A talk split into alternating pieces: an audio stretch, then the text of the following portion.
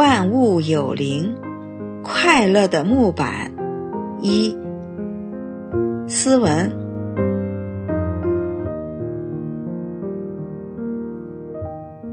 这些年中，我见到了一些木板，在农村，有的厕所里躺着木板，他们皱着鼻子，忍受着厕所里的臭气；在仓房里，木板上面放着东西。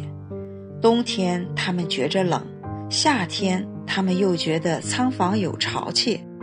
一位老太太的厨房里，木板上面放着剩菜，木板对我说：“菜都馊了，味道不好，主人闻不到还留着，唉。”总之，各个木板都有自己的生命感觉。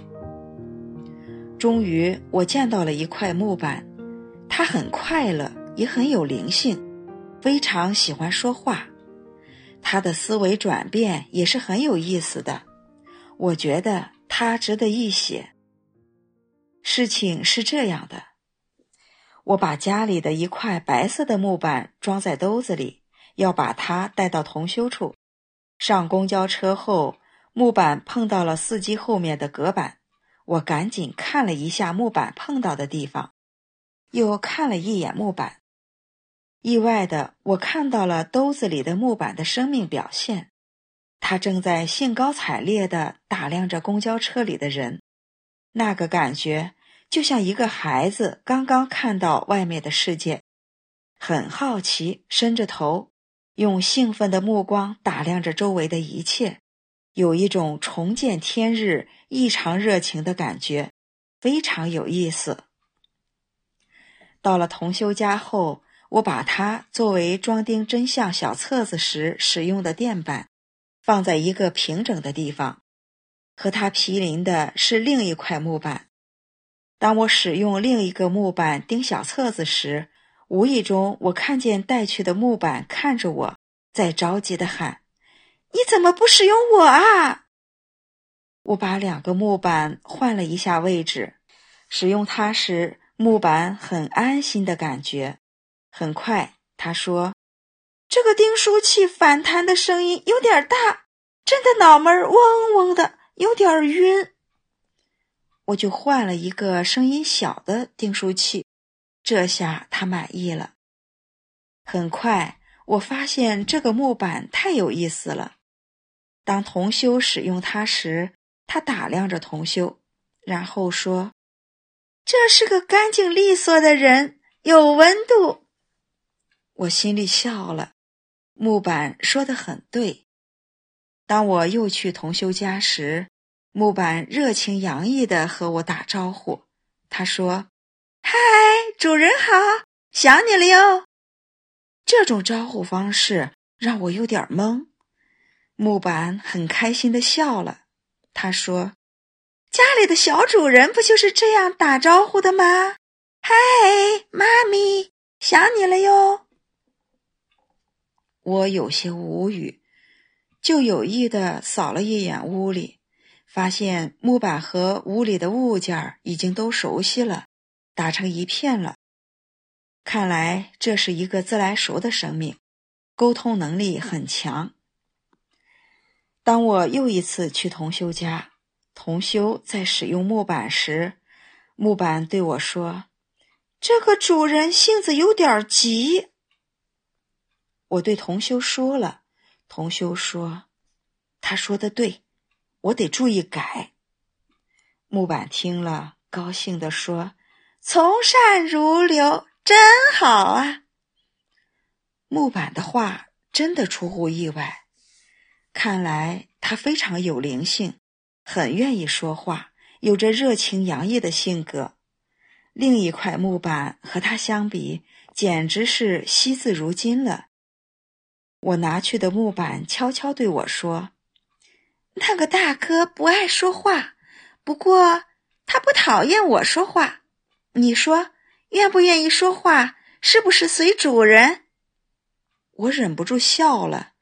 这个话题已经很有意思了。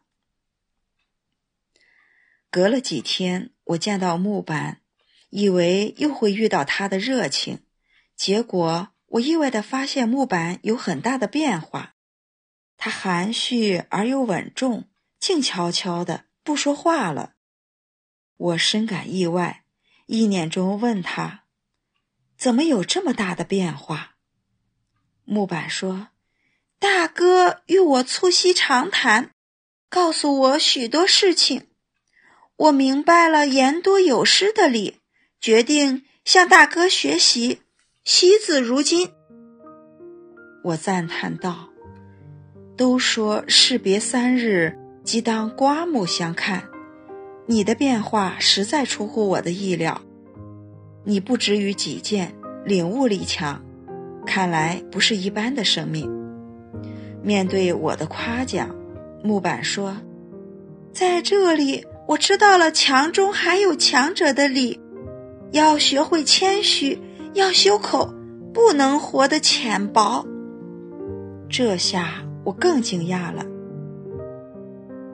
我说：“我把你带到这里来，你竟然有脱胎换骨的变化，实在超乎我的想象。”看来这个地方真的在提升你，在原来家里的阳台上，你是不是枉度了时间？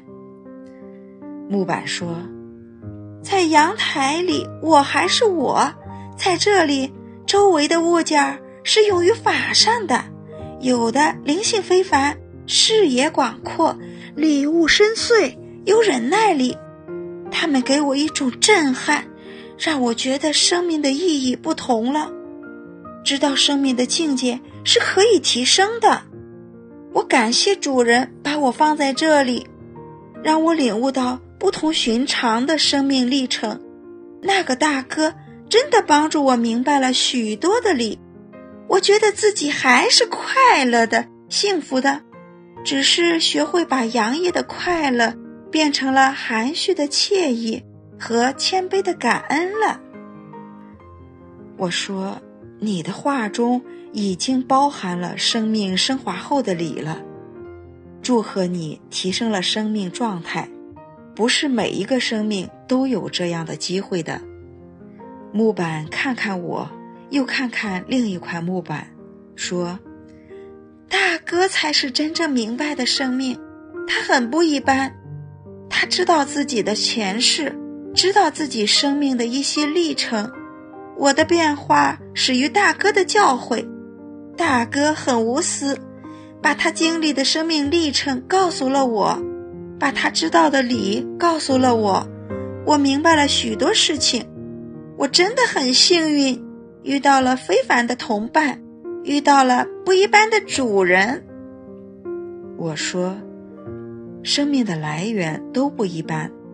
今生你是一块木板，前生再往前推，也许你也当过人。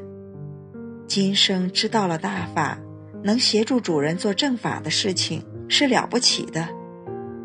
木板频频点头，很认同我的话。我看了看另一块含蓄而又深沉的木板，我知道他的生命状态是破迷的。他知道自己的前世还不止一世，我洞察到了他的生命经历，也是波澜起伏的生命过程。他曾经转生过梅花鹿，被取鹿茸时也是很疼的，被杀时也是恐惧和痛苦的，又转生成麻雀，被户外的捕鼠夹夹死了。在死之前，想起前辈告诉的，别吃铁圈里的粮食，后悔莫及。还看见捕鼠夹说：“我不想杀你，是你自己上来的，别怪我。”还转生过人，因为说话惹恼了别人，死于恶者的刀下，深知浅薄招祸、言多有失的理。他还转生过纸张、台灯等物件，生命的历程也是很丰富的。这一世，他转生成为木板，主人把他用来协助装订真相小册子。时日长久，木板逐渐地记起了自己的前世，乃至几世。他会总结生命的经验，知道珍惜眼前的机缘。他对我带来的木板的谈话，何尝不是劝善的过程啊？我微笑着看了看同修屋里的物件心想：他们看同修做大法事，听大法音乐，也是对生命的净化和提升啊。万物有灵，生命有眼，他们明白着呢，不用我祝福。他们也是有福报的，有好去向的。当我想到这里时，结果他们齐刷刷的对我说：“谢谢你的祝福。”没想到他们说的竟然如此整齐划一，那整齐的语言中也是有着能量的。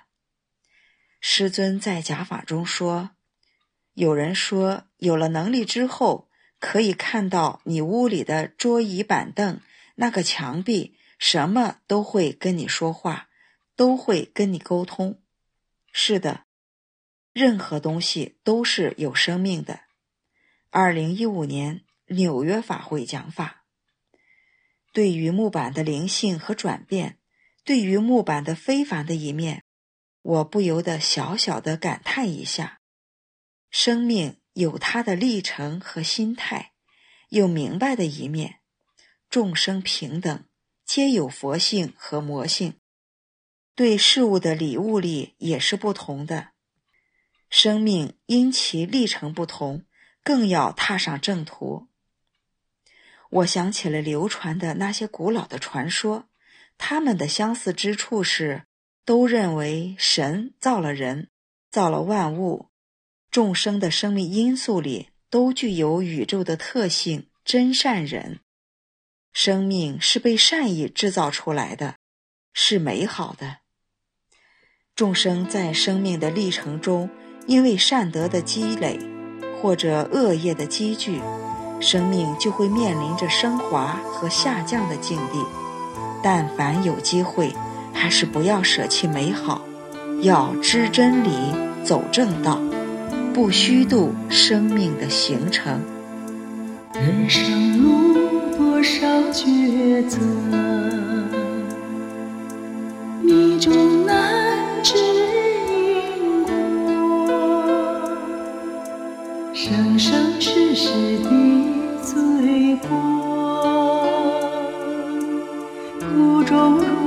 解脱？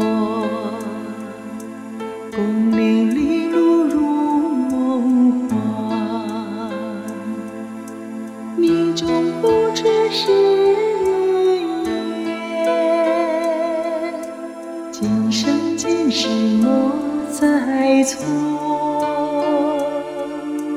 珍惜情缘把家还。